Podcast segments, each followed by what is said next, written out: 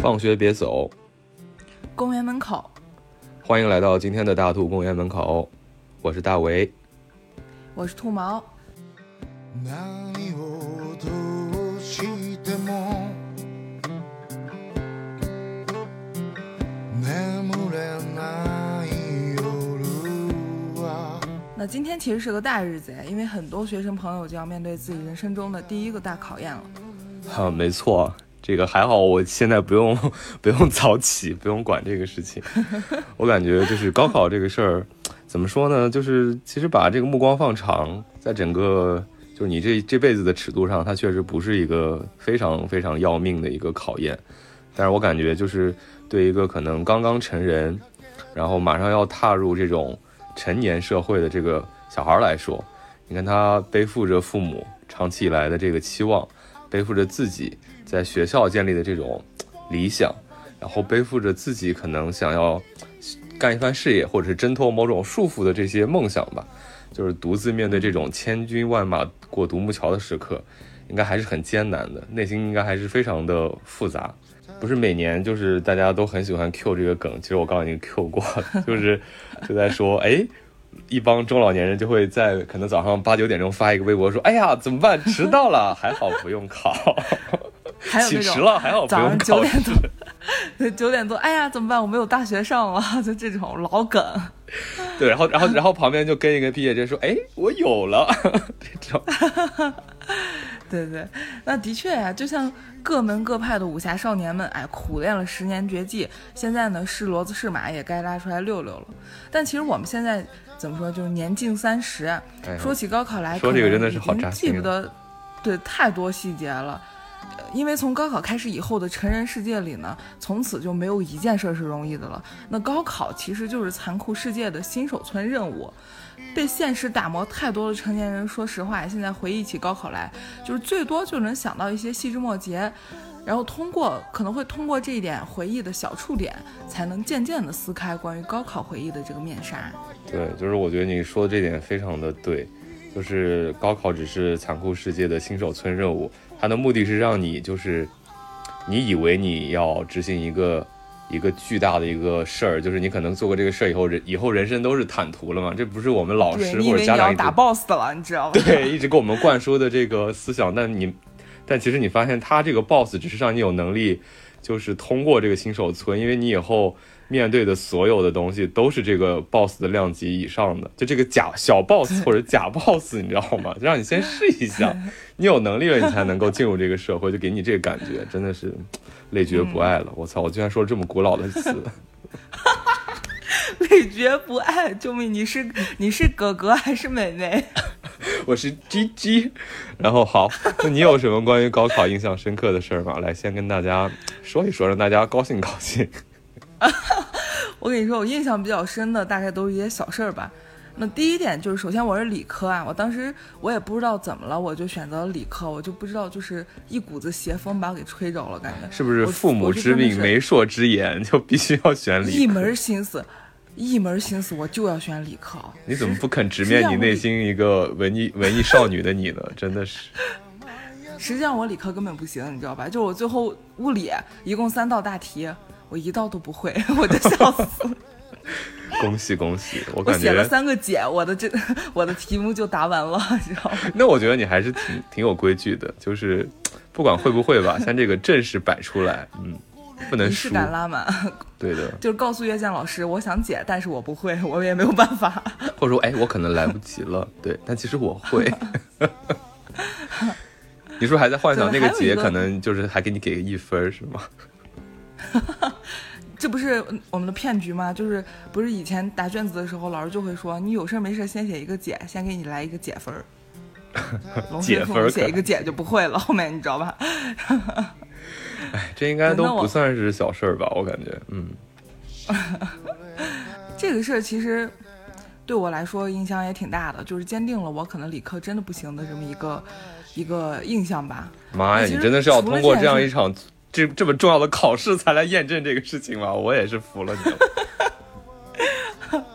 啊，那其实除了这个我这个物理的惨这个痛与泪的教训之后呢，我还印象中，当时是因为高考嘛，不是很多人很多家长就要送小孩去考试，就是十里长街的送，你知道吧？就是占满了整个道路两旁。然后我们学校就是租了公交车，这样然后带着我那个大公交车就带着我们这些考生就去考场去考试嘛。然后我印象特别深刻，就是站了好多家长去送学生，然后他们各自就开着车，然后一个家长就把他一辆红色的小轿车，就有点像驾驶我的车里面那种一个红色小车，就停在了一个斜坡上，然后他就下车就去看他的娃去考试，然后他可能是没有拉拉手刹，我觉得，然后就是他的车就在众目睽睽考生和所有送考生的家长之下就溜了，然后就撞到了别的车，然后就发生了，然后忘了一些重要的事情。对，然后就就发生了碰撞事件，你知道吧？然后车上的所有人，包括我，大家考生的心情本来就比较悲怆，你知道吧？然后这个碰撞，这个撞车事件，就给我这种悲怆的心情，又更增添了一丝悲壮感。我就觉得我要我要上战场了，你知道吧？这个事儿给我印象还挺深的。就环境的这个氛围已经给你拉满了，已经给你渲染拉满，直接是 炫到这个顶了，感觉对。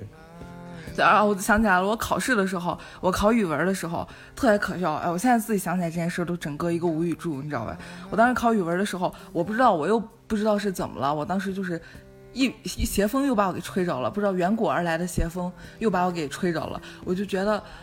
考试语文考试它是九点到十一点，我不知道怎么我就记成九点到十一点，只考两个小时。但实际上语文考试它是考两个半小时，它是九点到十一点半。对，然后。我就有作文嘛。然后当我抬头的时候，我发现已经十点半了。我一想，十一点考试就要结束了，我作文一个字还没写呢。然后我就开始龙飞凤舞的，就开始我也不知道我写了些啥，总之就是疯狂的写了一些 一些作文，你知道吧？然后就是很快的二十分钟，二十来分钟吧，我就把作文就编了一大半了。然后我忽然想起来，当那一阵。影响我的妖风走了之后，忽然想起来不是两个半小时吗？我操，我把时间记错了，然后我就已经我已经把所有的格子都填满了，我怎么办？我现在想，我就算跑题了，我也改不了了。然后我的作文就这样就没有办法了，我就摆烂了在那里，就 就剩下半小时，我也没有办法检查检查前面的什么让你挑挑语病的这种选择题之类的吧，可能就是。我感觉你这个人吧，就真的就是这辈子就是跟极限操作就是有关系的。你你这个赶作文，这感觉跟我们赶节目似的，我真的是哎，不说了。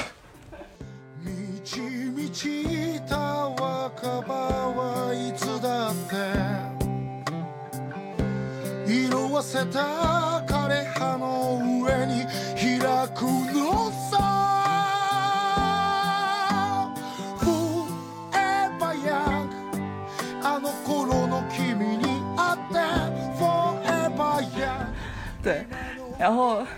这个关于高考的记忆，我自己的高考的记忆，其实我就我就呃，目前就想起来这么多。但是我有一个关于高考的事还是特别逗，你知道吧？但是不是我自己高考，就是高考期间不是不让喝酒嘛，酒吧什么的那种，哎，娱乐场所都不让开，就是害怕影响孩子高考，影响周围的小区啊什么的，特别逗。然后当时我记得我们去喝酒就。然后就在哪儿我也不说了，反正就是去喝酒，因为当场当时我们就是那天晚上就特别想玩，就是六月七号呃六月六号的晚上应该是特别想玩，就想喝个酒。然后这又是一股子什么邪风啊！我真的是不能理解，咱不能安静一天吗？就安静那么两天？邪风没开三度嘛，就是，然后我就，然后然后我就我就说我去喝酒，然后我们几个就找酒吧，然后没有说是开门的酒吧。然后就是你看，你看看，你看看，老板都比你们这个规矩。然后就是比我们有工作心吧，可能是。然后就东问西问，最后就托关系找熟人，就找了一个还在偷着营业的酒吧。但我们去了之后，就说这个酒吧只能开到十二点。然后我们就去了，去了之后就喝嘛，然后就就是先一箱一箱的要，一件一件的要，然后就喝着喝着就不知不觉就喝到了十二点。然后大家当时都是愁肠满心，你知道吧？就是各有各的烦恼，就喝的就是。酒酣入耳呀，然后十二点了，然后老板就，然后老我就就是忽然就是场内一阵喧闹，你知道就不知道怎么了，然后我就看进来几个警察叔叔，警察叔叔过来之后就挨个每个桌子上就扎着头就问你，喝完了吧，该走了吧，还喝着呢，有没有点素质了？你们的小孩以后不高考吗？该走了吧，十二点了，赶紧走，喝完了赶紧走，将他给撵走了。这不是我的事儿，这是我我已经，哦，这是一九年，这一九年的事儿，一九年的事儿，哎，反正总之就是我那会儿已经很大了，我脱离高考了这个这个这个这个话语话语环境已经很久很久了。哦，然后我我就还以为你莽到那个个什么我已经很远嗯也不错了，不过也不错了，嗯，但应该也还是挺朋克的，感觉非常符合你的一贯作风。真挺搞笑的。我发现就听完你说完这些，对这些故事之后，都是些鸡零狗碎的。我感觉重要的事儿你是都没记住，全记住了这些边角料。那，其实我没记住呢也没关系，因为我们今天这期节目呢，就是从哎我们听友群里小范围的征集了一下，也征集到了很多好朋友的投稿，然后他们也贡献了自己关于高考的特殊记忆。那么接下来呢，我们就一起来听听吧。那么首先出场的这位朋友呢，在我们的听友群里头可是地位非常的高，他就是他的群昵称叫做粉头，是我们非常好的一位朋友，从第一期不是第一期，从我们第零期就开始，因为从我们要办这个电台，他就开始对，知道漫游的时候就一直支持我们到现在。没错没错，而且还是他来催促我们去建这个听友群的，那就是 有请我们的俊俊给大家来分享一下他的这个高考经历。然后这里我要先给大家打个提前量，俊俊是一个艺考生，而且是这个曾经参加过国内这些顶尖的艺考的这些怎么讲，央美国美都是参加过考试的，而而且他最终去到了央美。这是可以。说的嘛？我先说了，不，俊俊反对的话我就剪。但总之就是她是一个非常牛逼的一个女孩子，然后让她来给大家分享一下她的高三经历和高考的经历吧。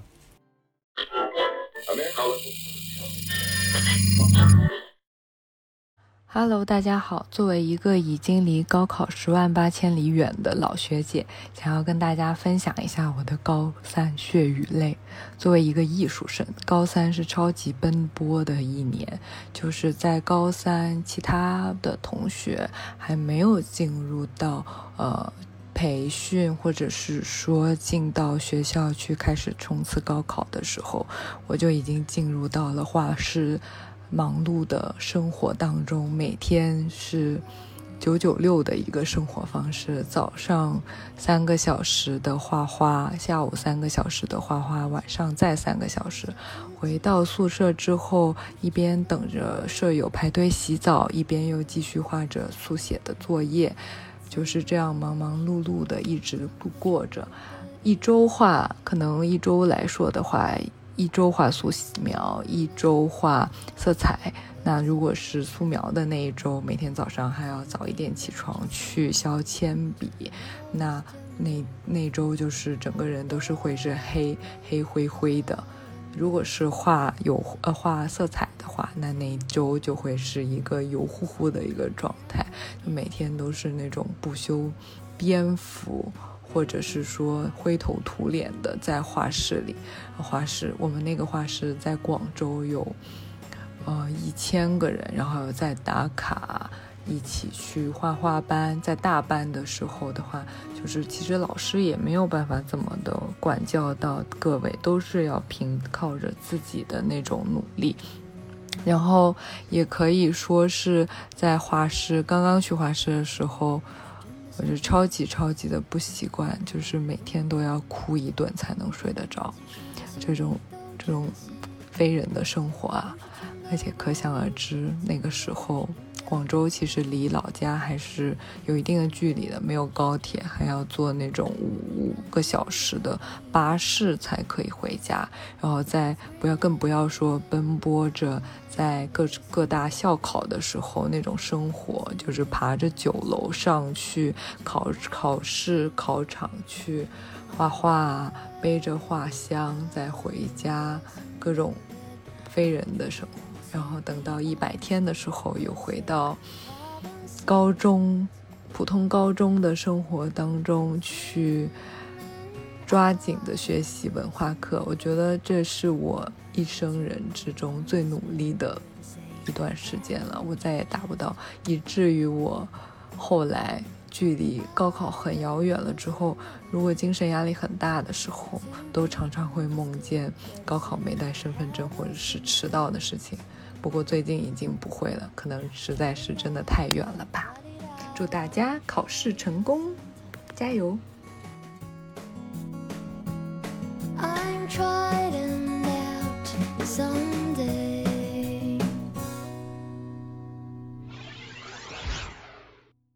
其实听完俊俊的故事呀，我真的觉得现在其实作为一个老阿姨，哎，不能说老阿姨，作为一个阿姨啊，再去看当时的我们的时候，就是那些。疯狂的努力的我们，我感觉都好可爱呀！我不知道怎么有了姨母的这种心态了，我觉得好可爱，当时的小孩都。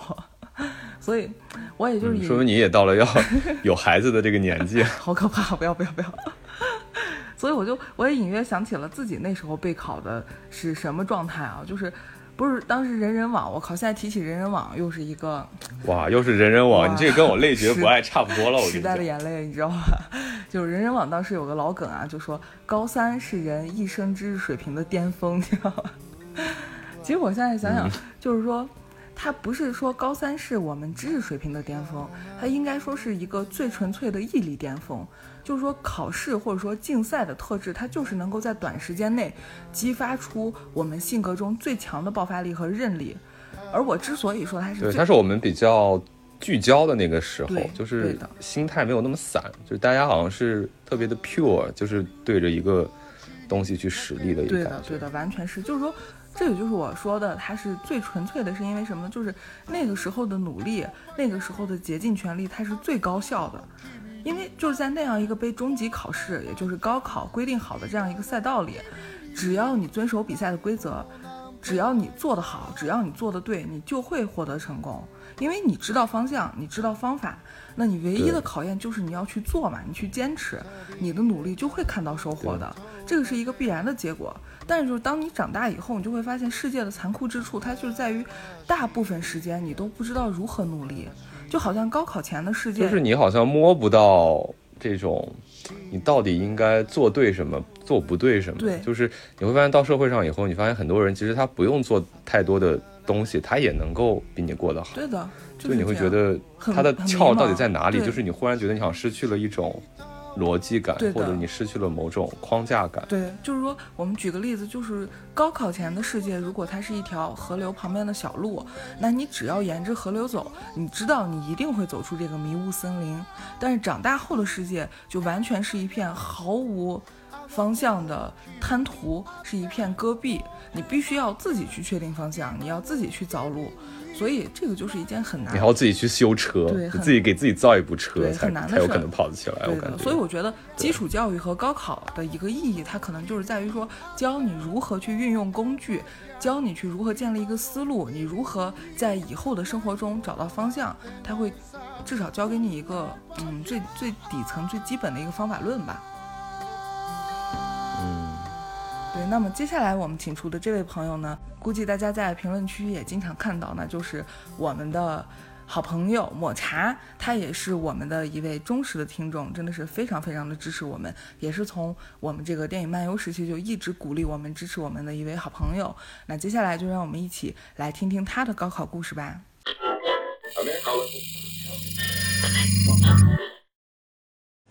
Hello，大家好，我是大兔电台的朋友，也是电台的忠实听众，我叫抹茶。我参加高考是在2008年，那一年我记得元旦前后下了场很大的雪，非常冷。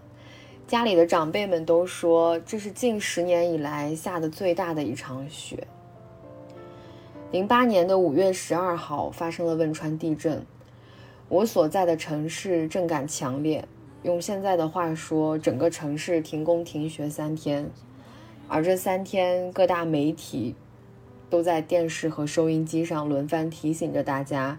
可能还会有余震发生，要大家做好应对余震的必要准备。之后，城市的公园、体育场还有街心花园这种地方就挤满了搭着帐篷、睡着折叠椅的男女老少。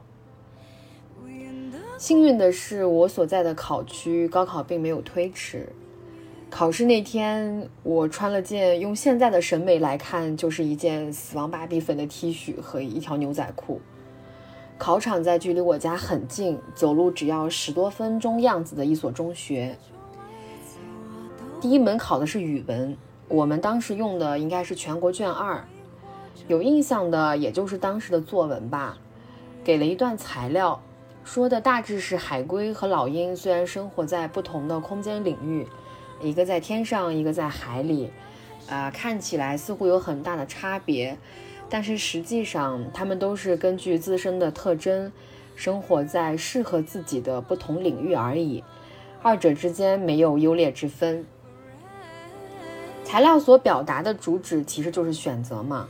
选择适合自己的环境、适合自己的职业以及自身发展的方向等等。说实话，当时的作文题还是出的很好的，虽然可能我当时作文写的不怎么样，但是关于选择的话题，即便是在当下，仍然是一个老生常谈的话题。毕竟现在的人在面对很多的问题还有困难的时候，仍然做不好选择。甚至在面对自己做出的选择所带来的后果时，是不能承受的。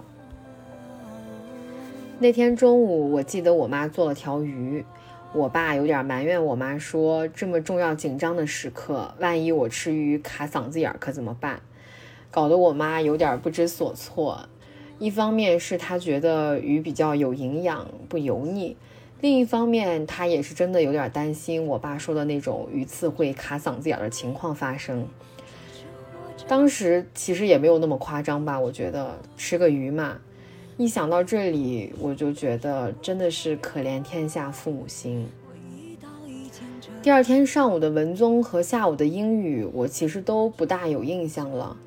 我只记得有一道地理题给了张地图。显示的经纬度好像都不是我们平常学习考试会出现的那个国家或者地方，以至于我到现在都不知道当时考的是哪个国家哪个地方。现在想起来，那道题肯定也没做对。当时出考场的时候，我记得阳光很好，就是那种小说里描写的，可以透过树叶看见洒落下来的斑驳的阳光的样子。我碰到了我们班的男同学，寒暄了两句。现在想起来，他当时还是有点帅的，瘦瘦的，很清冷，看见我就咧开嘴笑的一个大男孩。再后来，他成了我的男朋友。虽然我们最后没有走到一起，但是高考完后的那个下午，我看见他的时候，是心动了。之后考完试，在等成绩的那几天里，我自己估了分，当时感觉就不太好，可能没有达到预期的理想成绩。后来出了成绩后，我发现就比我自己估的分数高了两分，我内心还小小的佩服了一下自己估得很准。成绩出来之后，其实就面临着填报志愿的问题。像我当时的分数就属于比二本线高很多，但是离一本线只差一点的这样一个高不成低不就的分数。万一志愿没有报好的话，就会面临着滑档的风险，而且可能会滑到一个很一般的学校的很一般的专业，甚至以后连择业就业都是一个非常严重的问题。我妈当时有点想让我再补习一年，她觉得我就是高考的时候没有发挥好。但是我爸就比较坚持让我去上学，他认为人的每一次选择和经历都是非常重要的，错过了这一次，可能之后的人生轨迹会改变很多。而且他认为我的分数也许上不了一个一本的高校，但是至少能在二本的高校里选择一个比较好的响当当的专业。而且之后如果想要再继续学习的话，还可以考研、考博深造嘛。其实我说实话，我现在想起来，我其实也挺感谢我父亲当时的决定的。如果我当时补习了一年，也许现在我也不知道在哪里，呃，也不知道过着一种什么样的生活吧。至少我现在走的每一步路都是我想要过的人生。而且我自己其实当时也确实不想再补习了，呃，想着选一个自己喜欢的专业也还不错。然后在具体的面临选专业的时候的问题，我其实也没有很确定的专业方向。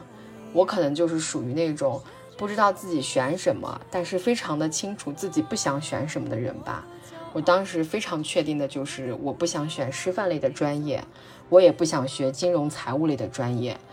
那其实文科嘛，剩下的选择就基本没有剩下几个了，差不多就是法学、呃思政、小语种或者外语，还有行政管理呀、马克思之类的。那个时候，我记得二零零六年的时候开始，我们省的公务员就开始实行统考了，好多岗位报考的专业要求就是法学和行政管理这类专业。我爸建议我在这类专业里面选上一个，于是我就选了法学。当时想的是，如果考不上公务员，实在不行也能当个律政俏佳人之类的吧。二零零八年八月中旬的时候，我收到了录取通知书。当时我们好几个同学还一起去看了我的高中班主任。我记得我的班主任当时一脸愁容地看着我说：“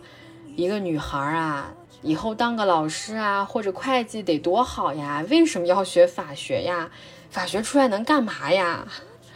我当时其实有点不知所措吧，但是现在我很庆幸当时的专业选择。也正是我的专业，在我之后的路上，让我遇到了很多良师益友和很重要的人生机遇吧。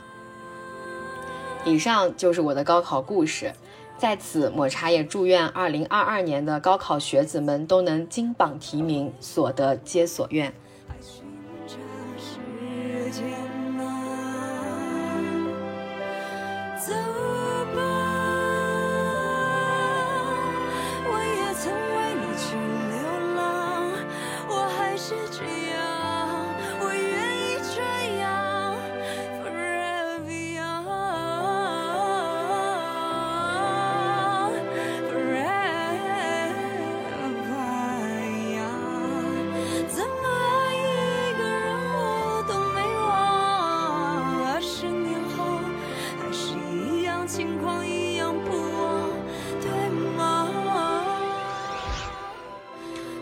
茶的这个分享真的好有质感啊！我感觉我听的就入迷了，我感觉像在听一篇有声书，你知道吗？就甚至这个还这个有声书还是有分镜的，就是而且他声音又很好听，然后他描述的东西又很有内容，很有画面感。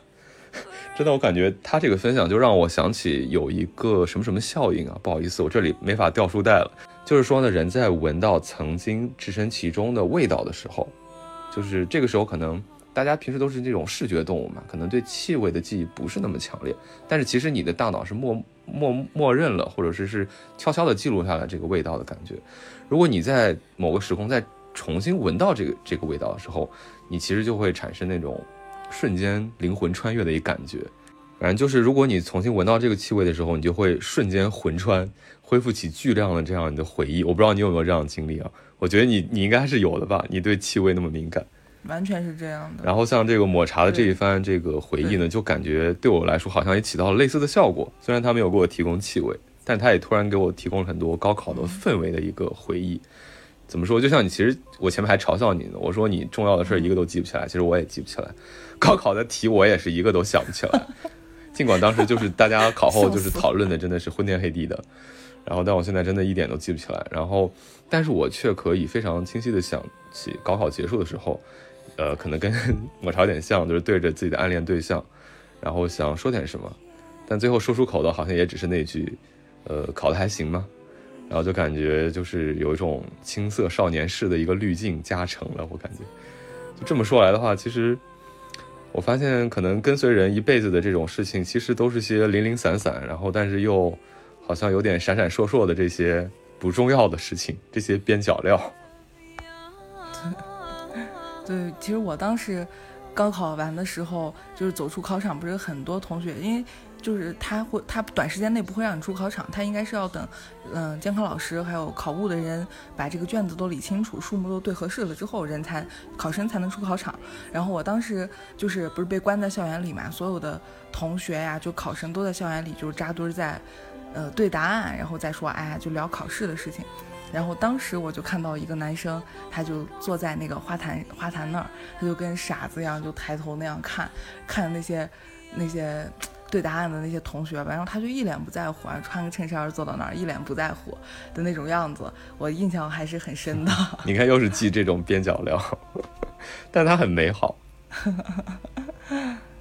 嗯，是这样。好，那么接下来的这位朋友呢，大家也都认识了。之前听过我们节目的朋友，就是公园猛人那一期第一期的嘉宾律政佳人微微，我们一起来听听他关于高考有没有什么深刻的记忆吧。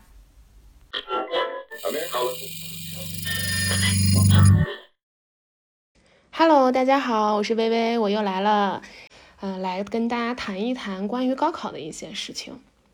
其实我的高考经历好像还蛮平淡的，就跟很多普通的学生一样。我印象当中没有什么让我记忆非常深刻的事儿。有一个事儿是我们当年考试的时候，到最后一场是英语考试，然后这个考试它开考半个小时之后呢，是不允许迟到的人进考场的。我记得那个时候考试已经进行了二十多分钟吧，突然间我们考场进来了一个男生，跑得满头是汗，然后他身边还陪伴着一个巡考的一个老师。后面就是才知道他是那天迟到了，就他睡迟了。他中早上早上考完试回家的时候，中午忘记定闹钟了，然后下午睡迟了，就一路狂奔过来。然后就能看得出来，那个男生当时特别特别的紧张。但是就是我觉得在那种场合之下，其实老师还蛮好的，他就会就是安抚那个男生的情绪，然后就说让他调整一下心情，好好答题，就是不要被迟到的事情给影响了。然后其他关于我自己的事情，好像倒是也没有什么特别让我记忆记忆深刻的了。还有一个事情是我在另外一个考场参加考试的同学告诉我的，他说那也是一场考试，就是在下午的考试，刚把卷子发给大家的时候呢，他们的这个考场窗户是打开的，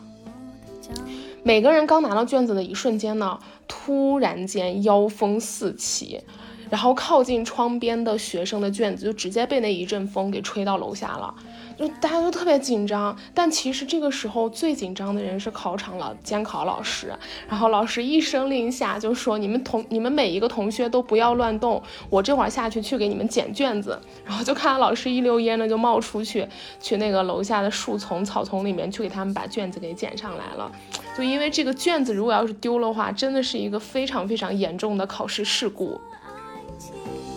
嗯，关于高考的话，应该就再没有什么其他很特别的事情了。其实我觉得高考给我的印象最深的在于，就是每年六月七号、八号这两天好像都会下雨，即便不下雨的话，也是阴沉沉的天气。我记得在我考完试，就是从校园出来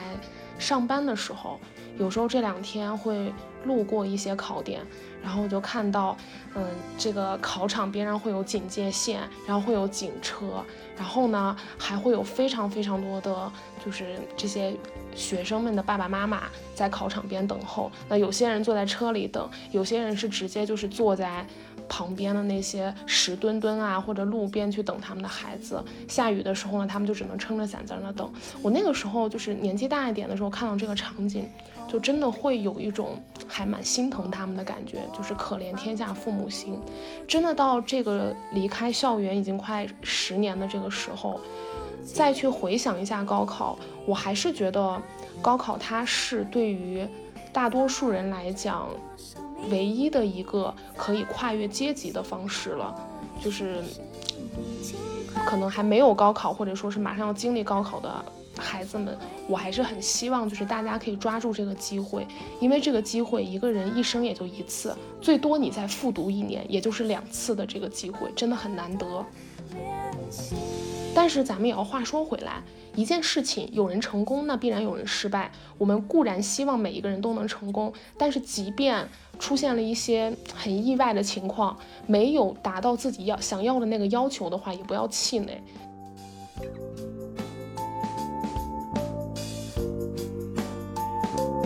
毕竟你们十八岁的人生还有无限的可能。毕竟像我这样一个年纪大比较大的人也会选择转行，所以还是要放平心态。当然，放平心态不代表要摆烂，就是我们该放手一搏的时候，还是要努力进去。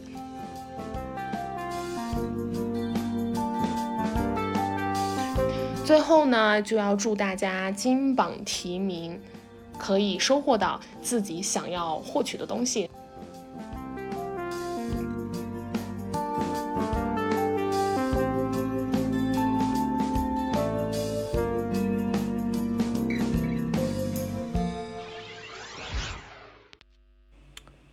微微的这个状态，我觉得跟我还是非常像的，就是我前面说过的这种，我自己高考的时候没有什么印象，其实考完之后就是迷迷糊糊、懵懵懂懂的，因为我当时就觉得，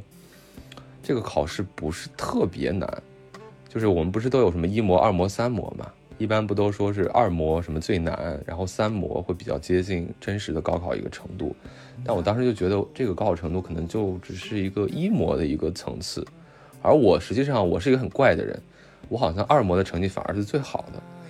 但我当时我就觉得这个高考题不难，但是呢，我又觉得我自己答的也不是很好，就什么状态，就属于那种会答的、该答的我都答到了，我也做到了，然后该不会的数学大题我还是不会，尽管那个数学大题专门我妈找了关系托了某个老师去给我上私教开小课，灶呗，恶补了一给我开小灶，我人生当中从来都没有这样的经历，你知道吗？那会儿我妈是真的急眼了，就是从小到大十二年义务教育加上非义务教育这段时间，就是我妈从来对我的学习不担心的，但就是这一个地方她发愁了，她唯一一次发愁。但是我发现，就是老师给我补习的这个数学大题，我最后还是不会做。我比我就比你强点吧，我就写了一个，我我除了解以外，然后我还列了几行那个那个公理，那个通用的那种，就是你你需要背下来，然后但是你又不往下，你又往下推导不出来东西的那个东西，你知道吗？但不过，很有意思的事情就是说，哎，说出来感觉好像很臭屁啊，但是这是真实情况。就最后出那个高考成绩的时候，啊，我都忘了我们当年那个体制是不是要估分，应该是不需要估分的，就是至少估分跟你报。报志愿是，对，就是说估估分跟你报是没报学校没什么关系，但是我觉得大部分同学都很喜欢估分，嗯，但我不喜欢。那最后成绩出来之后，我居然是我们班第一。就虽然平时我在我们高中班里还是挺，就是有点就是臭屁吧，有点拽的那种，就是可以算是第一梯队，或者有哎是优等我也不能这么说，好好？我我最差的，我最差的时候，在我们班里也也也混过第五十名，我也不知道是怎么回事，反正就是三三年内，三年内我是一次第一都没有做过。嗯就虽然老师们是知道我的，然后就说会觉得我不稳定，或或者怎么样，但是，呃，我反正从来没有做过第一，第一都是呃他们那几个固定的阵营轮流在做，你知道吗？就是他们就是轮流在当第一，而且他们之间非常的比学赶帮超，你知道吗？就虽然有的时候我最高冲到过第三还是第二，但是他们好像从来都没有把我放在眼里，因为一方面我平时也不跟他们。就是怎么讲呢？清高就是的来一起学习，就我平时不 跟他们不会讨论做题，你知道吗？你清高，下课就找不到了。就我我对我就是清高，我就不愿意跟他们混，不愿意跟他们卷。然后一方面是这个，然后另外一方面就是他们觉得可能我也不是威胁，因为我太不稳定了，你知道吗？就是随时可能就会滚到后面去，所以他们眼里根本就没有我。但我觉得就是有点小失落，就是我虽然拿到了第一，但是那个考试散场以后，大家就再也没有聚在过一起。就是像这种大班会，就是我会我会想到以前的大班会，或者是某某些月考什么评测干嘛的时候，大家都会排名，然后老师班主任都会在台上念名次，然后发卷子，不都是从高到低发嘛？然后弄完之后就当众进行这种羞耻 play，以后会让考在前面的那几个站在讲台上分享自己的学习经验啊之类之类的。就好像感觉我好像三年之内，就是我成功的这场仗就没有人为我喝彩，是不是也有点小小忧伤，有点小萧瑟呢？就这种散场的感觉还是挺挺明显的。就是我想起来这个想起来，哎，就是就是可能有点自作多情了吧，但是的确。就是后面也有几次返校，然后就是呃零散的，就是遇见过他们，包括遇见这些第一梯队的人，然后他们还上来假惺惺的说啊，那个谁谁谁，那个哎，你就是还是就怎么说呢，嗯，对你刮目相看啊，或者说哎，就知道你一定会发挥的很好，就这种假惺惺的话，我觉得好像也挺怎么说，就是挺微妙的吧。就总之这种东西其实是，呃，只有在学生的世界里头会比较在乎的这些。这些小的这些输赢，其实我到社会上，我发现其实根本就无所谓，没人在乎我还不如考低一点呢，对吧？我我考低一点，我就会对学习这个事情不用投入这么多，怎么讲，就不用上太多的心，不用迷信学习能解决一切，你知道吗？对的，就可能能早点去面对社会。所以我真觉得学这个学习这个事情，真的就是一段时间里头的一个任务而已，就大家就玩一玩就好了，真的不是那么那么重要。对，最最主要的还是要学习一个基本思路和方法论，我觉得是这样的。你要说技能的话，不如去学一个学一个做头发的托尼，我觉得托尼现在可挣钱了呢。你知道我见对呢，上海当时团一个托尼都不知道能赚多少钱。对呀、我见过最牛逼一个托尼，他以他只剪女头，你知道吧？一个女头二百，我估计他不剪男头的原因，就是因为他也不好意思跟一个男头要二百块钱吧。反正他就一个女头 要二百、然后哎，他直男不如狗嘛，直男身上能薅出来什么钱啊？什么都 一薅不出来。对，然后他一个他一一颗女头二百，然后他过年那那几天，他一天就剪七十个头，你想想，这就是他一天，不过他也够努力的，一天剪七十个头，然后一个头二百，你想想这流水真吓人。是的，所以说其实怎么讲呢？就是这种事情，嗯，就是大家的经历不同的话，其实对这个事儿的认知也会不一样。你看，像我就跟主流的这些大家考试的一个经验就不太一样，所以说可能反而最后会有某种像反转一样的结果。嗯，就是因为我发现大家都还挺虚伪的，就是说我是平心而论，我觉得当年我们那次的考试，包括理综，都是不难的。我清楚的知道，只是我不会，就数学那些地方，就是我不会。但是考出来之后，因为我不是我们班就是成绩最好的嘛，然后大家普遍风评都说啊，那一年是什么大年，理综好难，数学好难什么的，我就觉得嗯，好吧，就我就不说了，我也就跟着说好难好难，嗯好难 好难。好，我就我感觉就其实呃，就是像高考呀，就是这种跳出，就是通过高考然后跳出自己原来的小地方这个事情，是我们的一个基本认知嘛。但其实我后来再到就说大城市去上学，然后甚至再到外面去留学，见到很多这种大城市的朋友，我发现其实他们的高考经历或者说对待这个事情就还挺不一样的。嗯，虽然也是有很多青春青春的共性，但是也有很多不一样的地方。那么接下来就是我们的这位好朋友七七啊、来给大家来讲一下他的一个高考经历。他是一个地道的一个上海人，这种一直住在上海静安区的，我 这是可以说的吗？对，就可以说上海人这个上海本海了吧？我觉得就是没有比他更地道的上海人了。然后，那么就是说来让他他来分享一下他的这个高考经历，来给大家这个驱驱媚啊，看这个一线城市的这些土著们高考到底难还是容易？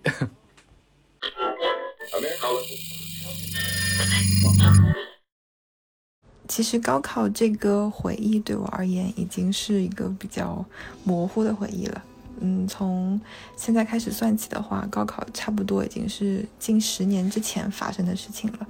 那，嗯，如果现在还要一起讨论一下高考主题的那段时间的回忆，在我印象里最深的其实不是，嗯，当时的分数，或者说那一年的学习的状态。嗯，其实我印象比较深的一个唯一的一个细节，就是那一天高考当天是下着超级大的雨，基本上是上海可能一年里面也就呃两三次的那种暴雨，而且是在白天，就是正好是考试当天你要去考场那段路上的时候，才开始下那段暴雨。嗯，我只记得那个时候上海六月份的天气就和现在一样，啊、闷热，然后太阳很大，然后那场暴雨也是就跟前两天晚上那场暴雨一样，就像天上倒倒下来一样。然后啊、因为那个时候呃去考场的路不算太远，因为我是在静安区考的，啊、但是这个学校也不是特别的熟悉。反正过去之后，然后一下车，然后整个就算你撑着伞，然后整个裤腿，因为当时夏天嘛，想说穿长裤也可以不用被蚊子咬，然后整个裤的那个裤腿就全都被淋湿。那你就当我坐进去那个考场的时候，开始考试的时候，我也清楚的记得我整个裤脚管都是湿着的，然后一直湿到了中午差不多，然后中午出来之后我就很快回家换了套衣服，然后接着下午再去考试。然后，呃，其实现在再回忆起来高考的时间，嗯，感觉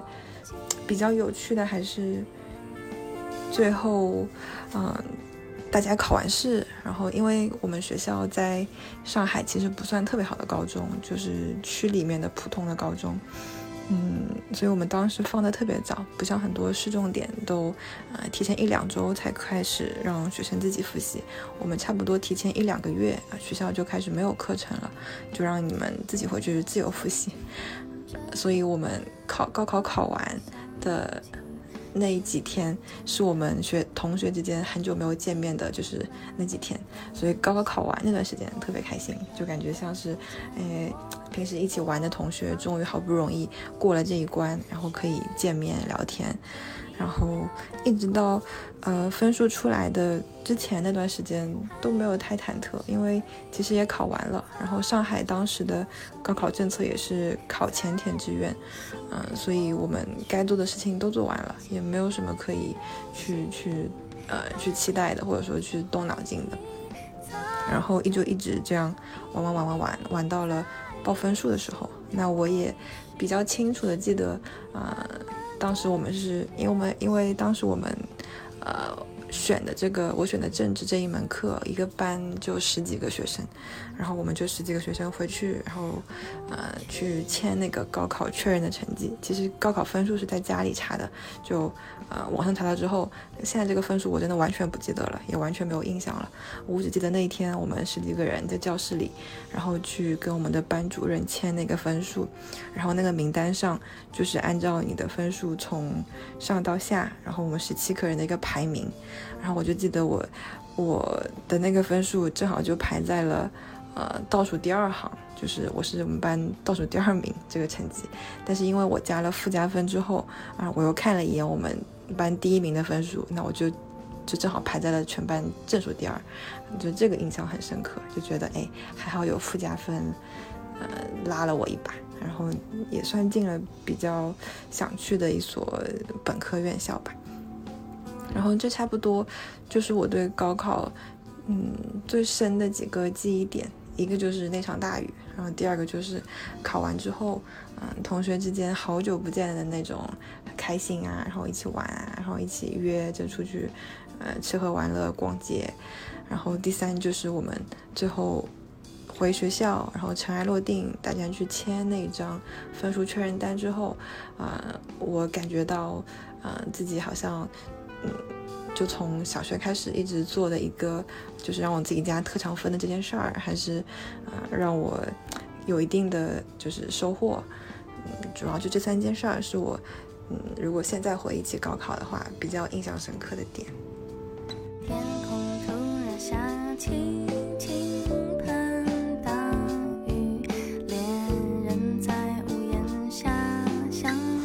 总结来说，嗯，就像就像我们当时班主任说的，其实高考并不代表一切，但高考是一切的开始。那在我看来，高考不是最重要的那个节点，因为最重要的节点永远都在之后发生。比如说，你本科毕业之后这个时间点，你是希望呃接着深造，还是希望去找一份工作？然后包括你的职业的选择，你的第一份工作，那些节点其实。一个会比一个更重要。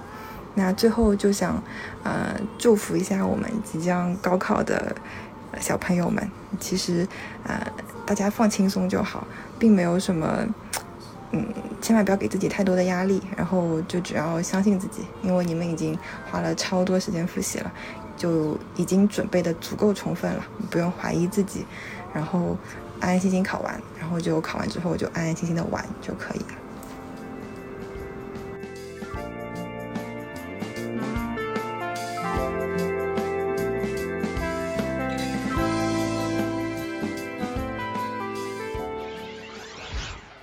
哎，其实这次七夕跟我们的这个投稿还是相当的保守了，保留的内容比较多了。但我其实之前认识他的时候，他其实跟我还聊过，聊过蛮多他们高中和高考的经历的。可能是主要是我好奇吧，我问的多，但他也就挺大方的，也跟我讲的多。其实给我的感觉就是这些大都市的学生心态就跟我们这些小城市出身的，就是嗯，还是挺不一样的。虽然这个外人总是老说什么，有些人这个。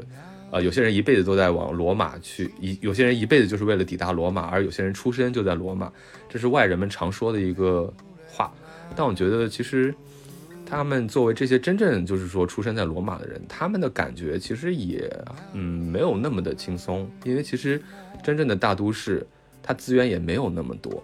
就虽然好资源都集中在那里，但是这也集中了更多更多的人，就是他们去评分的话，其实也是非常有限的。就比如上海这样的地方，他能读到好的高中的也是十分之一都不到，而且他们那个地方是更少去出现一些跳头的情况，这可能跟大家印象不太一样。什么意思？就是说，如果你上不了好高中，你就跟好大学直接就没有关系了。所以就是本地的一些二本，就是才会消化本地的一些生源，类似这样子的，并且就是他们还有一个。压力呢，就是说，等到他们高考结束之后，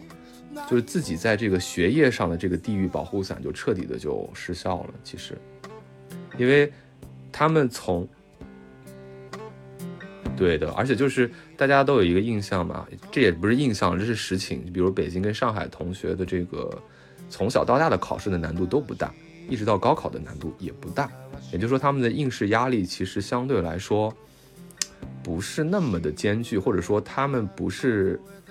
怎么讲呢？就不像很多高考大省出来的，他们就是说从小就是从那个修罗场里头杀出来的，对不对？就是这些能力会非常强，而他们其实被自己本地的教育保护的相对比较好，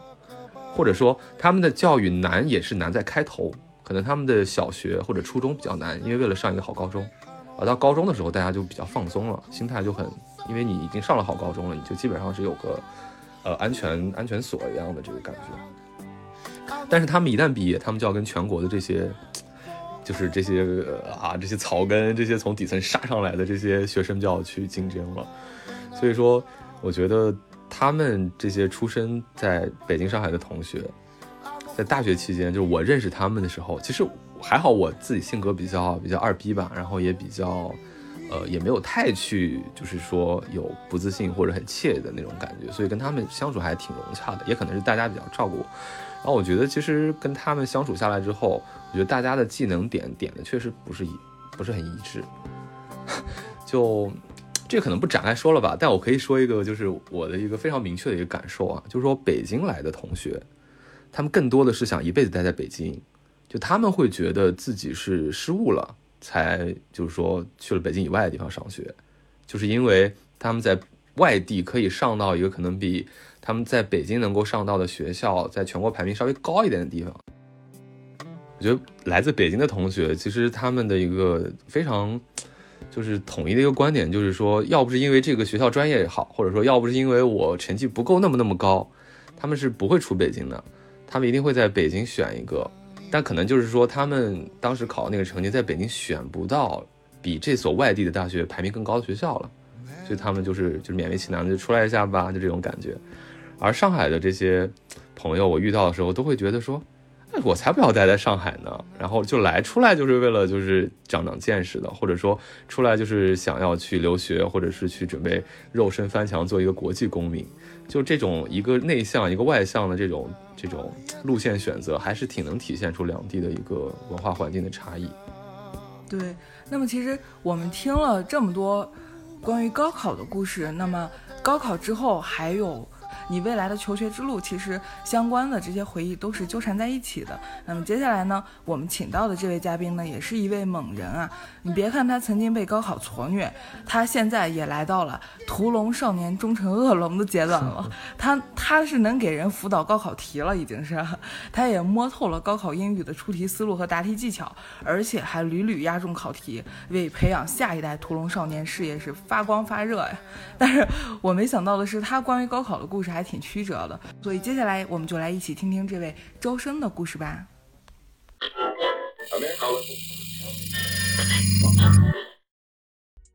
呃，其实我觉得我的高考呢是一个学渣和学霸们之间的故事吧。呃，因为我当时处在的情况呢是在呃甘肃省的一个小城市，啊是西北的一个四五线的城市长大，所以呢能够获取到的这个学习资源是非常有限的。那我想谈一谈我的高考经历的话，更多的可能概括成就是学渣和学霸们的故事吧。啊，我就选择了啊一男一女啊作为今天故事的一个讲述。那我先来说一件女生，啊，这是第一个人。啊，我想谈的事情呢，就是我当时和我们全区的状元出自于同一个班级。呃，我高考那年呢，我们班出了一个全省的文科第五十二名。啊，当时我记得我们的所有老师，包括我们班主任啊，特别的激动啊。突然有一天呢，啊，我们这个状元这位同学和我讲，他说：“你知道吗？我这个在随这个提前批上随便填了一所这个香港中文大学，结果他打电话过来了，问我要不要去读啊，让我打留学费了。那我当时呃，因为是在这个西北的小城市长大的，所以呃，基本上我们能够去过最大的城市也就是北京、上海了，完全没有想过。”哎，身边会有同学突然有一天被香港的大学录取，大家都是非常新奇的。等到我大三、大四准备考研的时候呢，这个同学对我的帮助也是非常非常巨大的。我当时在考研的时候呢，我的第一志愿报的是北师大啊，但是呢差了两分好像，呃，后来呢调剂去了这个云南大学。那我在复制复试之前呢，就在微信上联系了这个同学，他就问我，他说你难道就没有考虑过来香港、澳门读个研究生吗？其实当时就这么一句话，看似轻巧，我觉得我的这个人生呢是完全被改变了。那么随即呢，我就开始发动整合身边的各种各样的力量，呃，资源啊，去收集资料。那么最终呢，也非常的这个呃高兴的是被这个澳门大学最终录取了。所以这个事情我真的是呃非常感谢这位同学。我觉得就是你身边有那么一两个比你眼界开阔的同学，真的是非常好的一件事情。其实你会在无形当中获得非常非常多的启发。啊，当然呢，前提就是你自己也也需要努力，是吧？去学，呃，你要具备某些实力和特质之后，这些事情才能够这个完成。呃，第二个人呢，我想介绍的就是我的澳大室友，他是个男生。那么我这位澳大室友呢，是贵州省文科的第二名。呃，可以这样讲啊，他是我目前见过的最稳的男生，就是这个稳呢，是非常的平稳平静。然后又非常的有深度，所以在遇到一些这个我自己人生的重大问题，比如说择业呀，啊选择一些事情的时候呢，我我是非常愿意和他商量商量的，因为我觉得我从他的身上能受到一些非常大的启发。我也没有想到是吧？有一天我作为一个学渣，能和曾经的高考的前三名啊，能够天天生活在一起。其实这个有时候我是非常感谢澳大的。呃，我觉得呢，我有一个非常大的特点啊，就是特别去善于发现身边的一些人和事。那我和他见的第一见面的第一天的时候，我们在互相了解的过程当中，我就发现了这位室友的谈吐啊、爱好，特别是思维这个敏捷度啊，都是远超常人的。那么随即我就问了本科学校，一听我就当时下巴就惊掉了啊，说是北大法学法学的本科。然后呢，我就打听了一下他的生源地是贵州，然后我随即就猜到了他很有可能是这个全省的前三。然后呢，这个我室友就是说，哎，对呀，他问我浩哥你是怎么怎么猜到的？然后我我我当时我的思路就是说，这个贵州是个教育不饱和的省嘛，它的这个志愿名额是非常有限的，所以说一般呢，跟甘肃一样，省状元呃就去了这种光华和元培，然后第二、第三就是法学和经济。然后这个室友当时也就笑了，啊，当然这是我的一个一个推测。后来呢也查到了，确实是前三啊，第二名。我这位室友呢是非常非常喜欢读书的，呃，他让我这个。最为震惊的事情就是，我在他的微信的这个朋友圈里面发现过一个书单，这个书单呢，就是他当时在北大的时候一年读过的书，他呢会把每次读过的书拉到这个清单里面做个记录，我觉得这个习惯是非常好的。还有就是他的这个文综啊，真的是非常厉害，在我印象中，他的这个文综考了两百七十七分，我可以这样讲啊，就是我从来没有听说过这个文综能够考到这个二百七十分以上的人，你想。你的政史地每门课都要达到九十以九十以上，这个是非常非常学霸当中的学霸了，啊，可以说这个我这个室友是非常学霸，但是呢又非常对生活有热爱的人，啊，我们会在这个周末呢专程从澳门啊去中山啊去吃一些有特色的美食，那我也会呢去听他说一说呢最近喜欢的一些音乐会的情况，呃。我觉得我在他身边就是一个贪婪的吸收者，因为我可以从他的能量场当中学习、感悟和提升自己。因为我当时在深圳工作过，我经常呢下班之后在很迷茫的时候就会去找他，然后当时呢在他的这个村损办公楼下面，呃，就跟他一起聊聊天啊，呃，谈一谈啊，整理整理自己。呃，总的来说啊，我提到的这两位同学呢，都是当年高考当中的佼佼者。我自己虽然是学渣，但是我觉得我是特别善于从这种强大的能量场当中吸收别人的光和热的人，啊，就是我非常的能够从别人的这种言谈举止当中受到启发，啊，当然了，就是高考的成败是非常重要的，但是对于人生来讲的话，我觉得它是一个阶段，啊，是一个美好的阶段。那在这里呢，我也希望每个高考生都能在考场上呢，认真的去书写，把自己最美好的这个时刻定格在六月八号的那个下午，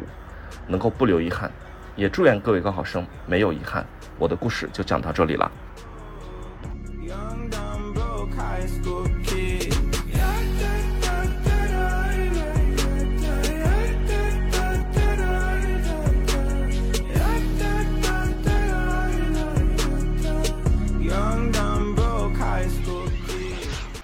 那其实周深的故事呢，对我启发也还是挺大的吧。尤其是他说你身边一定要有有眼界的朋友和同学这个事儿，其实我还是挺感同身受的。因为其实我当年高考的时候也算是发挥失常吧。我当然不是说我物理三道大题都不会的那个事儿啊，就是我物理本来也就很拉，但主要说的就是英语和语文嘛。其实平常水平也一直都还挺好的，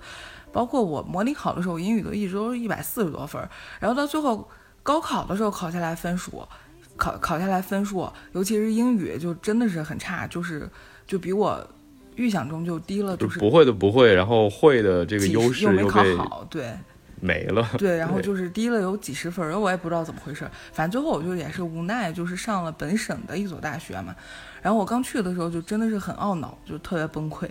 我我特别极端的时候，我甚至都觉得，哎，我自己就是大山里的蛆，就诸如此类的，就自暴自弃简直就是。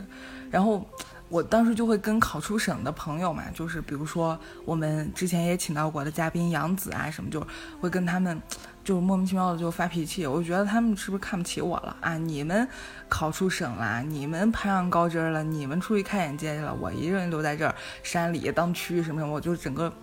就是变态了，然后就是就搞有的时候也是感觉你这个状态也是我们这种边远地区或者小地方人的某种啊悲剧设定吧，大家都是觉得挤破头要出去。对，反正就是搞过一些无脑行为了。但是其实他们也从来就是没有那样的想法。我当时是一个什么心态呢？就是我是怕自己会赶不上他们，我怕他们把我丢下，然后我怕自己会落后，所以就是一种，嗯，你可以简单的理解为无能狂怒吧。反正后来其实也是自己也是慢慢的调整，然后慢慢的找到自己的状态，找到支撑自己的那根准弦。那么这个事儿其实是很重要的。他说起来好像觉得啊，找到自己的准弦啊，很官方、很鸡汤、很简单，但其实是非常非常难做到的。但是只要你一旦做到了，你摸准了你最主心骨的那根东西之后，你就会发现自己可以做一颗蒸不烂、煮不熟、锤不扁的铜豌豆，即便周围环境可能不如所愿，但只要你还是你自己的，那就问题不大，因为你的未来、你的命运，永远就是在你的手中嘛。所以其实我我也是很佩服周深，就是我们这位好朋友周深的经历的，因为他其实也经历过很多很多迷茫的时期，但他最后让我佩服的一点就是他的高考真的不是很好，对，但是他后面真的还是逆袭成功的人。对的，就是他最让我佩服的就是这一点，就是他从来没有放弃过折腾，他没有放弃过交流和沟通，这一点真的是很厉害的。嗯，对，其实说到这儿的话，我感觉我在高考之后反倒遇到了更大的一个挑战，就是可能就是因为那个挑战比高考大，所以我的高考我一直都觉得它对我来说不是一个人生特别重要的一个关节，或者说觉得好像有点水水过了的感觉。就这可能我我也不是说想展开到多么详细去聊，但总之就是，啊、怎么去概括这个事儿？就总之我在高考之后遇到了另一次非常重要的考试。就是因为我当年是特别理想主义的嘛，就一门心思想学建筑，但是当时那个分数不是非常非常的有把握去报建筑，因为那个时候建筑好像是那种就是天选之子一样，就是什么一个省就录一两个那种感觉的，尤其我们这种偏远的地方，但就是特别就不知道我也是不知道中了哪股子邪风了，就本来我爸给我安排的进北京外语学院。然后我妈给我安排的进上海什么财经大学，我觉得现在看起来，我觉得这两个学校真的是太香了，你知道吗？就以就以后可以就是说，就是干的一些事情可能跟我的人设更加符合吧。就是，但是呢，我就都没选，就一定是不知道招了哪股妖风，就一定要做一建筑师。所以说报了那个志愿之后，然后没有录取上嘛，没有录取上之后，然后我们学校是有一转系考试的。那个才是真真正正的千军万马过独木桥。因为我们那个学校就建筑好，嗯然后大家好像都是有种，呃，理想主义，就是分两两种人吧。第一种人是有理想主义，就可能跟我一样，就是被某种妖风裹挟，就觉得一定要去念建筑，来这个学校就是为了念建筑的，不然就觉得自己亏了。这是第一种。第二种就是觉得这个学校，第二种就是精英主义啊，你知道吧？就是他就觉得这个学校最好的科是建筑，他要不去这个最好的科，就觉得自己就是这没必要个大学这个高中就白苦了。对，对，因为为什么？因为我们那个学校有大量的这个江苏本地的考生，你想想江苏是怎样的一个地方，我不说了吧，修罗场就大家一定要是这种，对，就好学生心态的一个怎么讲，就是一个终极进化的版本，就是大学里也要用这种身份来证明自己。总而言之，就是说我当时就是嗯，因为自己的莽撞，然后就瞎报志愿，然后肯定是录不上的那个志愿，然后呃就没有上那个建筑学。最后自己就是为了去转这个转转这个系，然后就真的是放下了一切，就像是当时上一期我们还那个微微还说呢，说不大家不要脱产备考，要给自己留条后路。我当时是没给自己留后路，你知道吗？嗯，真的莽到就是放弃了当时正在学的那个专业的所有的东西，就在准备这个呃就是转系转系要去考的那些科目，什么建筑啦，什么画画啦这些东西。真的是孤注一掷。我当时我妈看我那个状态，我妈觉得我好像走火入魔，就觉得，啊，她觉得该怎么办呢？万一失败了怎么办呢？万一失败了的话，我妈当时说，哎呀，你高三那些书我就先不给你扔了啊！不是，这事后她跟我说的，事后她跟我说的，她她她就是意思说，她她看我那个状态，就是走火入魔那个状态，她说。呃，当时你高三那些书书我都没敢扔，都敢没都没敢卖废纸，就怕我弄不上之后，就万念了俱灰，就要退学。对他已经做好这个打算了，你知道吗？然后我当真的觉得，哎呀，当时你当时转专业成功的时候，我记得当时还是 QQ 空间，然后所有的朋友都为你转发庆祝，疯狂的为你转发庆祝，这个事儿我印象特深。对对对对对，就感觉好像那一次好像就是比我考上什么什么名校还开心，真的，我我都不知道为什么会当时对世界的认知好像就非常的狭窄，好像眼里头只有那个东西。因为这个就是就你前面刚说的那个纯粹嘛。对，就是我刚刚正想说这事儿，就是你前说的，就是说高考时期是我们精力特别聚焦的时期，对吧？嗯我觉得就是那一次的一个考试，是我超过了高考的一个聚焦感，因为我其实平时也还挺散的，就是高考我也没有付百分之百的努力，但是那个考试我确实付了百分之百的努力。我其实甚至我当时考完，我也没有觉得自己十拿九稳，我觉得自己只是能力就到这儿了，但是我可能已经付出我所有的努力了。对，做了所有你能做的了就。觉得，对，但是特别幸运，就是被 pick 了，你知道吗？然后被 pick 以后，真的，因为你想，当时那个淘汰率在我们的学校已经达到了十比一还是十几比一，就是好多人都会去报那个考试，然后有很多人，甚至就是因为那个，就是大家要转这个事儿，在我们本科的学校那个校园外边都有很多绘画班，你知道吗？嗯，就是来辅导这帮人的，就他到了这个规模，已经有产业链了。就是可以说大家真的都是对，而且我要去跟一帮就是那些江苏学霸们去竞争，所以就是觉得这个压力是回头想还挺后怕的。但是反正不知道怎么，反正自己就是呃走出来了，就觉得他好像就是说，他也确实深刻的改变了我我的人生轨迹，对不对？就是毁了我之前的两个非常香的一个这个人生选择，你知道吗？现在就在这里，哎。不说了啊，这也就打住吧。我就觉得，就是无论是高考呀，或者是就是其实人生其他的一些抉择之处吧，我觉得都还是呃挺锻炼人的。嗯，我只能这么说。对，所以说我们前面说到的，在这样一个游戏规则里，只要你遵守规则，只要你努力，就是一定会看到结果的。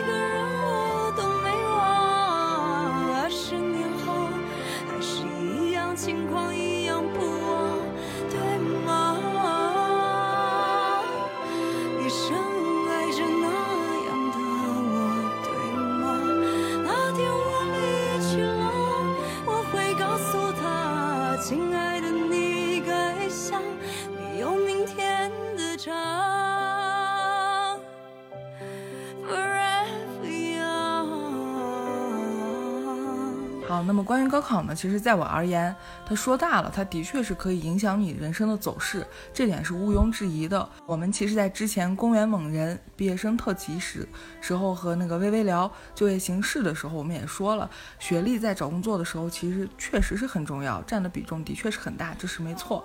但是，那可能高考的失利会让很多人在以后的人生中懊悔。会让他们难过，在每一次被命运击溃的时候，会找到这样一个发泄的出口，一个怪罪的对象。但其实我想说的是，高考它重要是的确重要，但它也没有那么重要，它只是你人生中要经历的一个小关卡。它意味着你完成了基础的教育和思考问题的这样一个基本思路，但是未来的人生是怎么走，腿永远长在你的身上，而且人生也永远不仅仅是只有一种活法。没错，这个地方我要真的是深深刻刻的劝一下，就是如果听节目这些年轻人，或者是刚刚考了高考，或者还在本科里头，就是离高考很近的这些人，就是嗯，这些小年轻朋友们，就说你们不要觉得说，呃，你出一个什么事儿你就要赖高考，嗯，就我自己个人经历来而言，就哪怕我成功过，就是在考试上成功过，但是这个社会这个世界在变化。就是你原来设想的那个通道可能不是这样的，它瞬间可能就没有了。所以说，这种挫折你不要把它往之前去归，就是说迁就它，或者是归咎于之前的某些你做错的事情。对，如果你老这样，不是一个规则下面的事儿。对，就是你永远会被那个事儿去诅咒。高考或者是高考也好，或者说你某次重要的考试也好，考不过或者是考得过，其实都是可以接受的结果。就是我其实也是最近才悟到一条道理啊，这个道理就叫做，就是说你你活人或者说你过你的人生，你要有一个非常的重要的一个关窍，就是呃怎么讲就叫做 let it happen，就是让它发生，就是你不要畏惧它，就不管成功也好或者失败的也好，就是说你就让它发生，你学着去接纳它，然后学着去成功以后就是该做什么做什么。失败以后该做什么做什么，其实这个道理跟所谓的什么“祸兮福之所呃福之所以，福兮祸之所依”其实很相似的，就是很多事情它都是有正反两面的，所以大家一定要保持一个或者说锻炼一个自己能够在动荡的世界当中还能够怎么讲呢？就是还能够控制得了自己的生活，我觉得这就足够了。是这样的。にかけてゆくさ。Forever young あの頃の君に会って。Forever young 今の君にないものなんてないさ。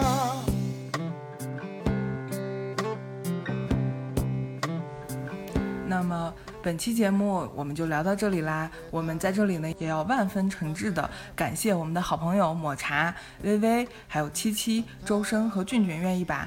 自己关于高考的故事分享给我们，也分享给我们大图公园门口的所有听众。那么大图公园门口呢，也是永远欢迎所有的朋友来这做客，一起交流分享好故事。对，可能以后我们会有更加公开的这个征稿活动啊，就是希望大家到时候也可以踊跃投稿。那么最后呢，也是希望参加高考的这些小朋友们能够保重好心态，然后考出一个自己还满意的结果啦。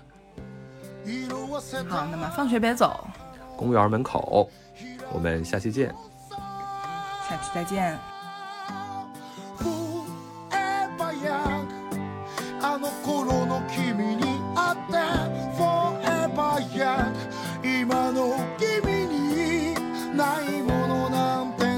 さ。どあの頃の君に会って。も